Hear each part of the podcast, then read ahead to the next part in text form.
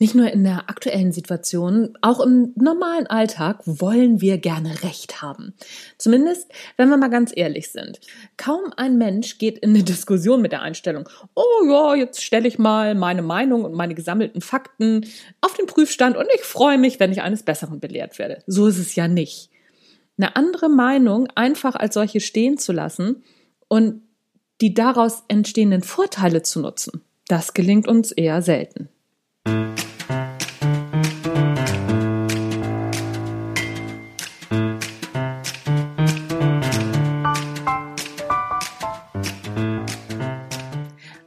Herzlich willkommen beim Natural Leadership Podcast.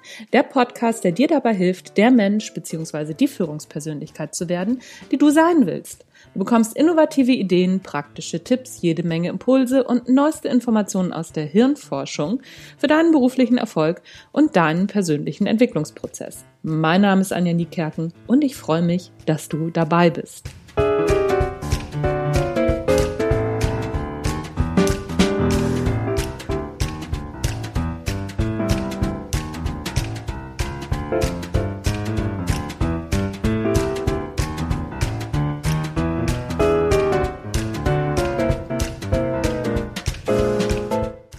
Meinungsverschiedenheiten sind ja mal grundsätzlich okay. Jeder hat ein Recht auf seine eigene Meinung. Nicht umsonst ist die Meinungsfreiheit ein hohes Gut in unserer Gesellschaft. Problematisch wird es allerdings, wenn jemand tatsächlich anderer Meinung ist.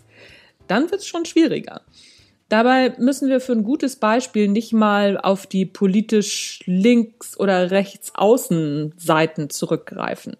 Impfpflicht, bedingungsloses Grundeinkommen oder auch Fleischkonsum reichen völlig aus, um nicht nur verschiedener Meinung zu sein, sondern um auch gleich völlig die Kontenance zu verlieren. Tatsächlich kann man sogar der gleichen Meinung sein, wenn man aber wie ich eine sehr lockere Alltagssprache zum Beispiel wählt, um seiner Meinung Ausdruck zu verleihen, dann kann auch das wieder Menschen auf die Palme bringen. Das Ergebnis sind nicht mehr nur Meinungsverschiedenheiten, sondern im schlimmsten Fall handfeste Beschimpfung und ein verbaler Krieg. Die Frage, die mich dabei beschäftigt, ist, muss das überhaupt sein?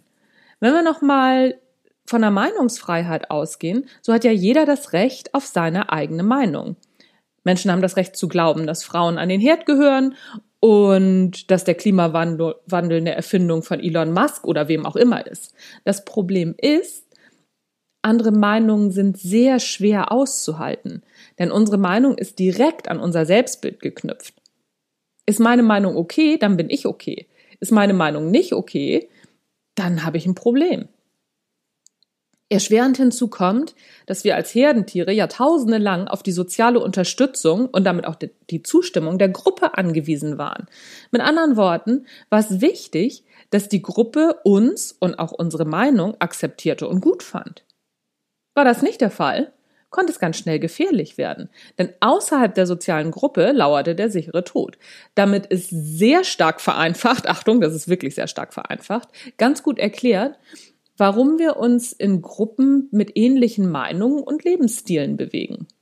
Da gehören natürlich auch noch andere Sachen dazu, aber lass uns ein Argument rauspicken, weil ansonsten wird dieser Podcast echt ein paar Stunden lang und das wollen wir ja auch nicht. So, Meinungsverschiedenheiten verursachen unter anderem aus den schon genannten Gründen Stress. Und Stress ist eines unserer ältesten Überlebensprogramme oder sogar das älteste Überlebensprogramm, welches im Grunde für Flucht, Kampf oder fürs Todstellen zuständig war oder ist, immer noch. Das für eine Meinungsverschiedenheit, die nicht in einen Meinungskampf ausarten soll, natürlich jetzt nicht so zuträglich. Das sind nur ein paar angerissene Gründe, warum wir bei Meinungsverschiedenheiten ziemlich schnell auf Krawall gebürstet sind und nicht mehr zivilisiert miteinander diskutieren. Zumindest nicht so, wie wir es gerne würden. Was tun wir aber nun dagegen oder was können wir nun dagegen tun? Der erste Schritt ist für mich, sich dieser gesammelten Mechanismen, die uns mehr oder weniger ja fernsteuern, erstmal bewusst zu werden. Bewusstsein und Einsicht sind die ersten Schritte zur Besserung.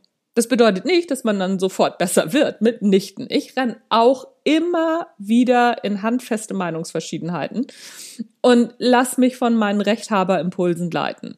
Und dann hüpft so ein kleines Ego in mir und nein, du hast aber doch recht und überhaupt.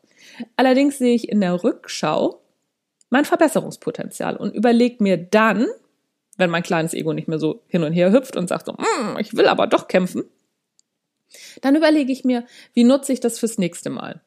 Im Grunde ist es das klassische Trial-and-Error-Prinzip. Und manchmal funktioniert es tatsächlich gleich zu Beginn. Dann merke ich sofort, ach guck mal, jetzt willst du wieder recht haben. Das sind für mich ziemlich großartige Momente, denn jetzt habe ich die Wahl, wie ich reagieren möchte. Ich bin nicht mehr ferngesteuert von meinem kleinen Ego, was da in mir so rumhüpft.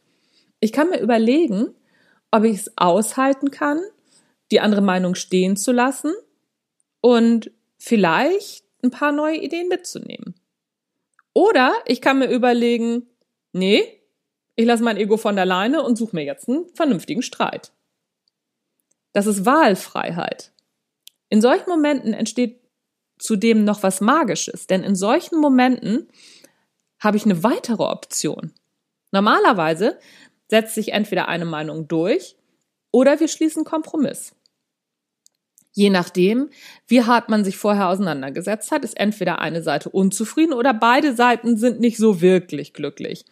Dabei gibt's noch eine weitere Option. Und die funktioniert eben, wenn wir unser Ego im Griff haben und gucken, ach so, hier guck mal, ne, so hör dir mal die Meinung an, lass mal gucken, wie es weitergehen kann. Und es gibt die Option, agree to disagree, sich darüber einig zu sein, dass man sich uneinig ist. Das klingt zunächst nicht nach einer Lösung, was ja auch stimmt, ist ja auch keine Lösung. Denn die Lösung folgt erst in einem zweiten Schritt. Entweder man analysiert neu oder man trifft eine Vereinbarung. Eine Vereinbarung unterscheidet sich von einem Kompromiss, für mich jetzt in meiner Definition, wie folgt. Während man sich bei einem Kompromiss in der Mitte trifft, jeder also einen Teil aufgeben muss, so kommt man bei einer Vereinbarung, kommt da jeder zu seinem Recht.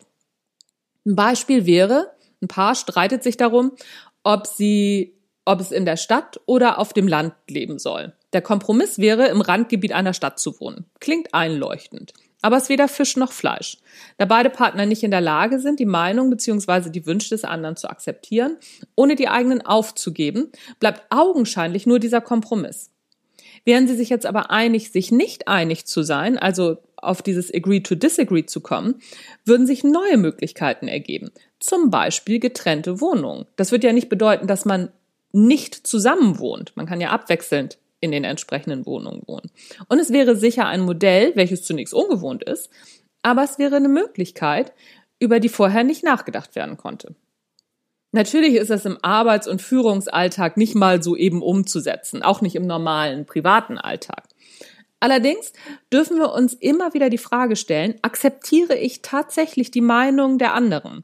Dürfen diese Meinungen gleichberechtigt nebeneinander stehen oder werden sie mehr oder weniger unbeabsichtigt glatt gebügelt? Halte ich andere Meinungen gut aus, ohne sofort in den Verteidigungsmodus zu gehen? Wenn wir diese Fragen immer wieder positiv beantworten können für uns selbst, dann sind wir meiner Ansicht nach auf einem guten Weg.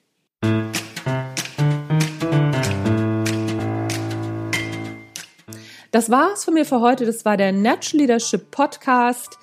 Mein Name ist Anja Niekerken und wenn du Fragen hast und wenn du Anregungen hast und Hützmüdemütz, dann schreib mir doch unter info at anja-niekerken.de. Ich nehme das gerne auf und verwurste das in meinem nächsten Blog oder in meinem nächsten Podcast. Bis dann. Tschüss.